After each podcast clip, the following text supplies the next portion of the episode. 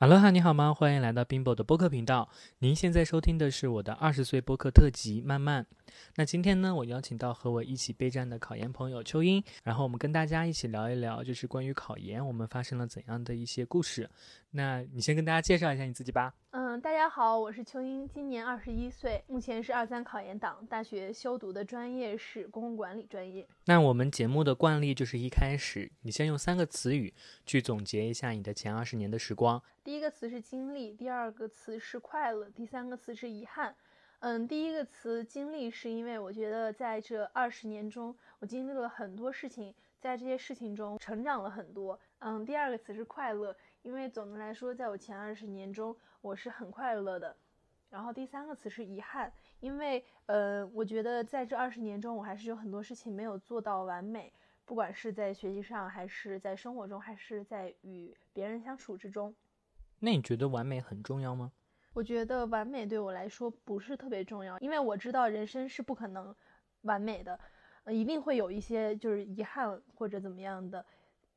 但是还是会有一个对于完美的追求，对，还是其实还是很想要所有事情都完美。那因为我们今天的主题就是去聊考研嘛，嗯，所以就是呃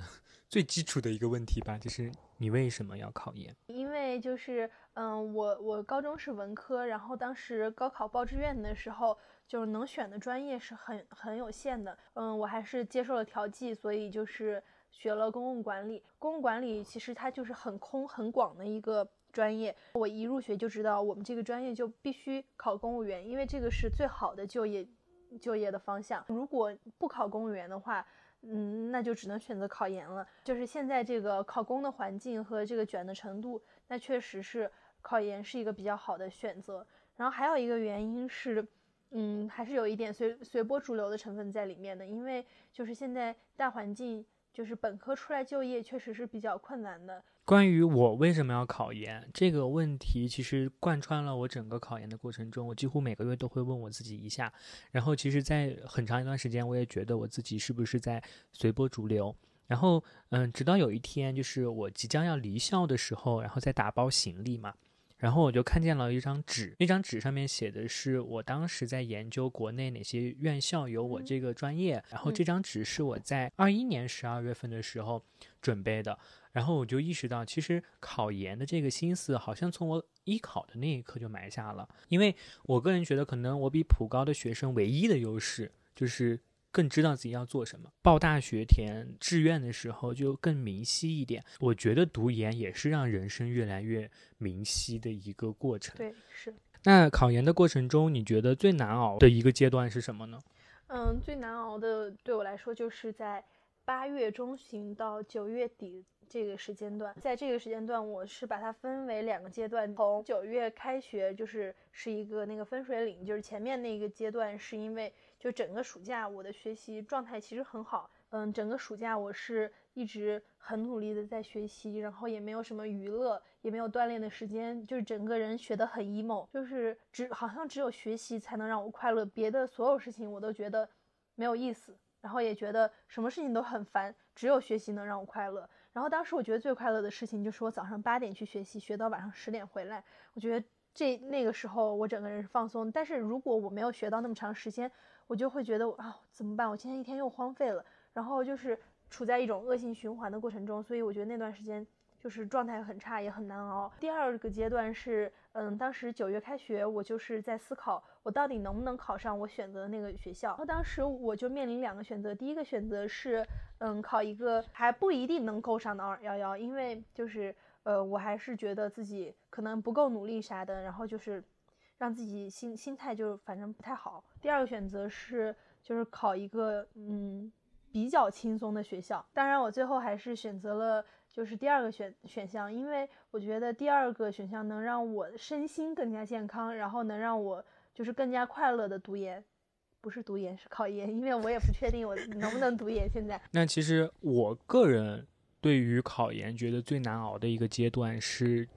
九月跟十月差不多这个时候，因为暑假我们俩一直在一起学嘛，就是不管怎样都有一个人带着你。然后等你开学走了之后，嗯，就是整个效率是在慢慢的往下滑的。尤其是到十月的时候，你看见身边的人或者说网上的朋友，他们都有一个比较大的提升，无论是成绩上还是方法论上。然后那个时候我还没有一个比较大的一个提升的时候，你就会怀疑说，嗯，我究竟适不适合考研？其实，在那一段时间，其实很多人都觉得那个地那个时间比较难熬。为什么？因为就是你已经努力很久，你不知道你继续努力下去能不能达到你自己想要的那个结果，然后你就很焦虑。就是在那种焦虑中学习，确实是很难熬。就是这个，确实是很多人都会。面临的问题，对，而且那个时间段很尴尬。因为那段时间就看到之前初中朋友们，他们已经拿到保研的 offer 了。对对对。还有就是他们有人拿到国外的那种院校 offer，差不多都那个时间发的，所以就就感觉那个时候你就会有很大的自我怀疑。对，就是感觉别人的未来已经清晰了，但是我我不知道我努力下去是什么样的，就是这种状态。当然，我们提到二三考研的话，它也是有一些特殊性在的，就比如说到后来全面开放，然后有很多同学他们都不幸中招，包括像借借考之类的。它很特殊，但是其实对于我来说，我觉得最难熬的阶段就是刚刚描述的那个阶段，就是你有太多的信息之后，你有点信息过载了，不知道自己该怎么去消化跟调节了。那整个考研过程中，你有发生过一些很难忘的事情吗？就是在整个考研过程中，我觉得有两件事情是让我比较难忘的。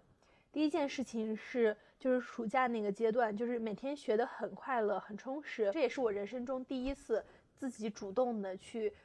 学习就是那么努力的学习，就是也没有人逼我，就是我自己做的选择。嗯，我觉得这种这段经历是很难忘的。我觉得在我以后，不管就是遇到什么样的困难，可能我回想起我当时的那个状态，我也会就是再多坚持一会儿。觉得第二件比较难忘的事情，就是在考研之前，十二月十号左右的那个时候，就是我们学校就是有很多人突然就感染了，就确诊了，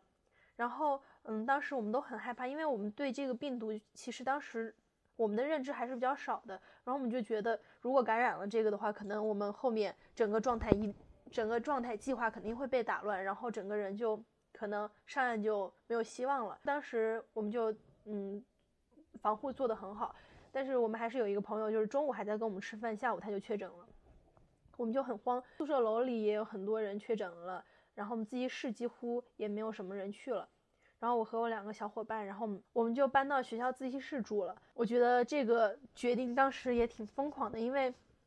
我们也不知道我们搬到自习室学校自习室住是个什么样子。但是我就跟大家说，如果我们不搬到学校自习室住的话，那我们考前或者考试的时候一定会阳。后来发生的事情也就证实了我当时那个想法。我们当时有很多同学，他是他们是在考考试的前一天、两天，还有考试当天发着高烧。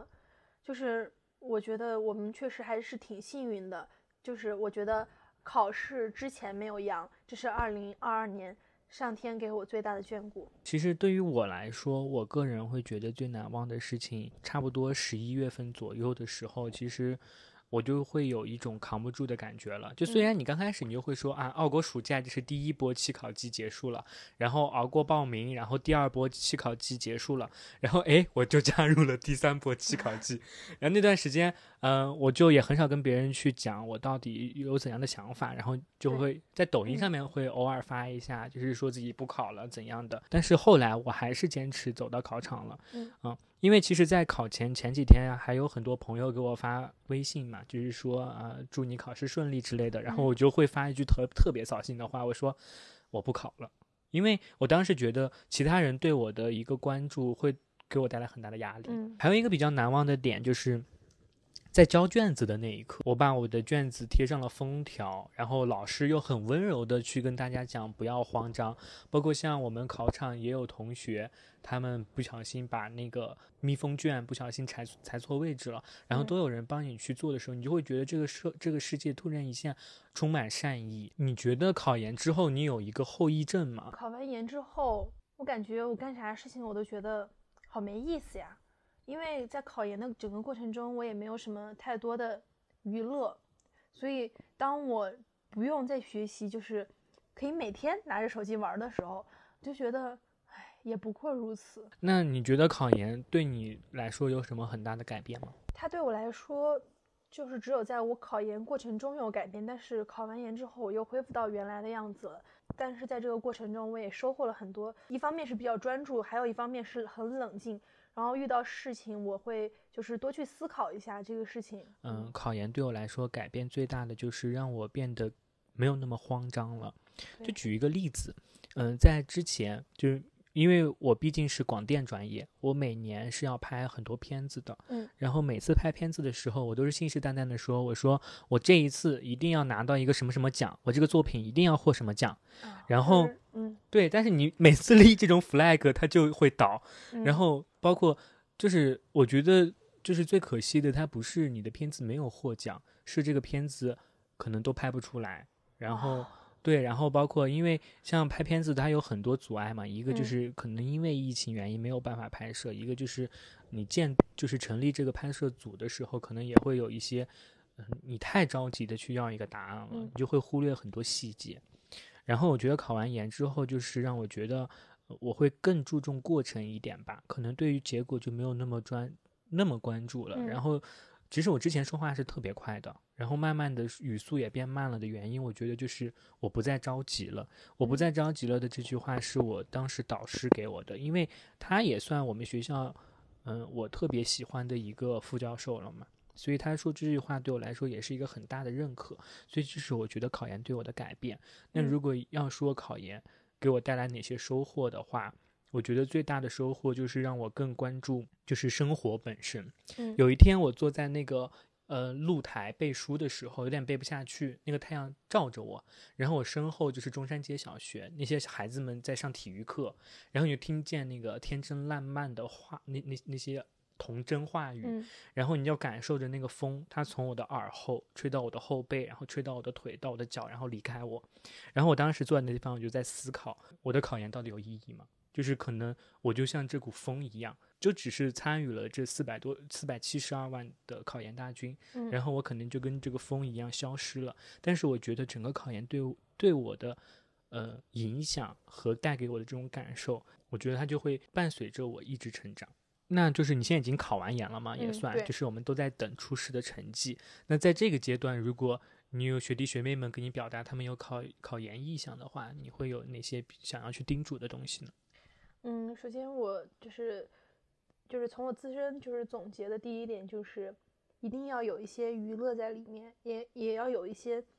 锻炼的时间在里面。劳逸结合嘛。对，劳逸结合。第二个是夹带一下私货，嗯，英语推荐 Monkey 老师，因为我很喜欢他。然后第三点是，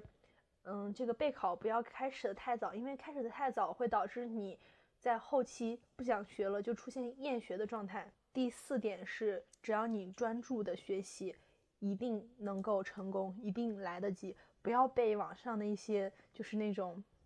公众号呀什么的带节奏，然后说来不及了，考不上了，一定来得及，相信自己。也就是这两天哈，嗯就是在嗯、呃就是一些视频平台有流行一张截图，是关于功利主义的，就大概意思就是说，嗯、上学的第一天大家都在为高考做准备，然后谈恋爱的第一天呢，大家都在为结婚做准备，所以到最后就很容易产生一个结论，就是这么多年的书白读了，然后嗯、白白的在一个人的身上浪费了青春，工作了这么多年又有什么用的这种，你对于这个话题是怎么看待的呢？嗯，我其实不是很赞同这种功利主义的这种想法，因为我觉得人生就是没有白走的路，你每一步都是让你成长，然后只有你前期有一些积淀，你前期遇到一些挫折，你后面就是才会才能够就是成功或者怎么样的，在这个挫折中，就是你是不断的成长，然后在这个挫折中。你是不断的让自己更加有韧性，其实这个过程也是一种收获，就是不是不一定是这个结果，不一定只有结果才才是真正的收获。那你刚刚也也有讲到一些，就是你在考研过程中也会有一些自我怀疑的时候，嗯那你当时是怎么去调节的呢？这个问题其实问我不太好，因为我不是很会调节自己。嗯，就是正是因为我不太会调节自己，所以导致我有很长的一段时间是自我怀疑，然后是焦虑的状态。但是后来我妈确实给我一个解决的方法，就是让我去跑步。然嗯后我确实在跑步之后，整个人就是那种神清气爽的事儿那种状态，然后就是啥事儿都不是事儿了。我嗯觉得这个可能是一个很好的方法，只是我发现太晚了。我们刚刚有聊到就是关于功利主义嘛，其实就是还是想说，现在互联网整个的舆论环境感觉也没有我小时候那么好了，因为可能小时候的网民没有那么多，现在就是网互联网更普世之后，就是它的门槛其实没有那么高，因为在我们小时候可能就是能去看互联网的人，首先他就是嗯会上网，对他们会 首先他们得会上网是，然后他们还能买得起电脑。或者怎么样的，就是在我们现在，就是只要你有一部手机，你啥都能干，不管是谁，你都能干。因为为什么突然想要去讨论互联网环境这个问题呢？就是因为今天刚好我刷到了洞见公众号发的关于胡鑫宇的一个博客，嗯，然后他听完我听完那个博客之后，我就突然想提到一点，就是我觉得无论是之前的成都四十九中，还是后来的高燕那个事件，嗯，包括到后来胡鑫宇这个事情之后，我觉得。嗯，好像网民们更相信自己编造的事情，就无论任何官方出来的声明呀，包括很多的细节都公布于你了，还是不相信。对他们就是觉得有阴谋论，背后肯定有东西，就是媒体不敢爆出来。嗯，但是当然，我们学过考研政治，就也知道网络水军跟网络间谍肯定是深藏在我们身身边的。但是我还是宁愿相信，整个社会还是更。美好的更真善美一点，同样我也希望整个社会很真善美。当然，这一个也是来取决于取决于我们身边的每一个人，他们去共同创造的。嗯，是对，所以我就觉得，嗯，考研之后带给我的一个收获也是会更有思辨性。我觉得就是我们这个社会应该还是要多一点包容在里面，就是不要别人一提出一个观点，就是在你的认知范围内，你觉得他是错的，你就说他是错的。但是其实可能是在别的范围内，这个东西它就是正确的。我觉得还是应该多一点包容在里面。我也就是觉得不要太在意一个人的年龄，因为我就是因为我就是经常会看到一些就是一些外国人嘛，他们在嗯可能。等会网友说你是五十万。等一下，我不是五十万啊，先解释一下，就是我那我这个东西我真的觉得挺有意思，就是别人可能就是外国人可能。在三四十岁，甚至就是已经退休之后，他们觉得一个东西很有意思，他们就会去大学里面修读，就是该专业、该学位或者怎么样的。我觉得就是他们不会受年龄的限制。我也希望就是我们也不要太在意自己的年龄，就是每就是每一个年龄段，它没有唯一的答案，也没有就是什么正确的答案，就是做你想做的，然后大胆往前走。嗯。那今天我们一方面是聊了关于考研本身给我们的收获，另外一方面也是从考研这个点生发出来，是我们考研就考完研之后的一一种自我思辨吧，和对整个社会的一个思考。那节目的最后还是我们的一个惯例性的问题嘛，就是对于二十岁的阶段，你有什么话想要呃送给自己呢？嗯，就是想做什么就大胆去做，不要就是。被别的事情所困扰，因为人生没有重来的机会，大胆往前走吧，就这样。嗯，因为其实做这一期节目，一方面也是想要告诉身边和我们一起考研的朋友，嗯，我们都经历了很多，然后其实迷茫也好，焦虑也好，其实大家都是一样的。嗯，然后另外勇敢一点就好。对，然后另外一方面就是也想告诉听节目的。耳机旁的你，就是放心大胆的往前走吧，因为，嗯，一方面就是时代给我们的也有一个红利呀，就是我们不用那么担心生存的问题了，我们可以勇敢的去放飞我们的梦想。嗯，可能我们现在看到的网络环境对于大家的批判还是很多的，但是我相信，只要我们自己去改变的话，它一定会变得越来越好的。这个社会一定会越来越包容，越来越平等的。所以我觉得，嗯，在认知自己的同时，我们去坚定自己要做的事情，一路走下去就好了。嗯，一定会成功的。是的。那今天的节目先在这里跟大家告一段落啦，拜拜。拜拜。